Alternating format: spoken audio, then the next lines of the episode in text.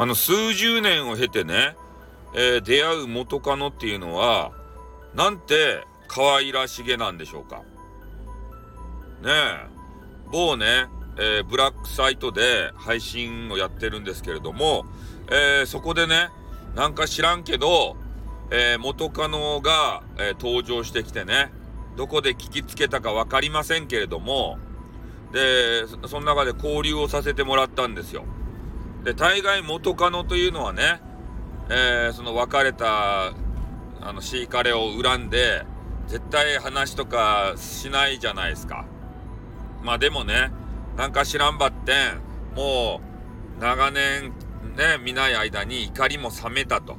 怒りって冷めるんですね。ああ、それを初めて知りましたよ。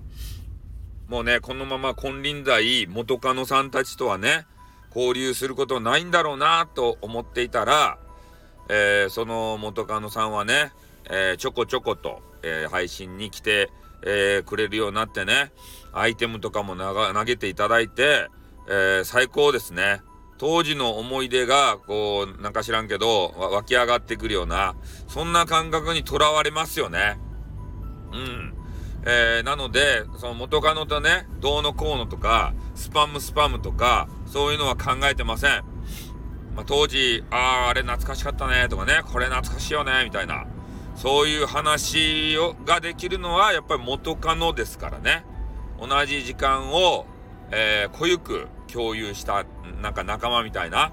うん。だから多分ね、えー、そういうわだかまりがなくなったらね、仲良くなれるんじゃなかろうかなと。で、その当時はやっぱり理解者だったわけじゃないですか。ねえ。だからそういうのを考えたら、元カノっていい存在だなって、えー、思いました。思わせていただきました。やっぱり人間って面白いですね。人間って変わる生き物なんですね。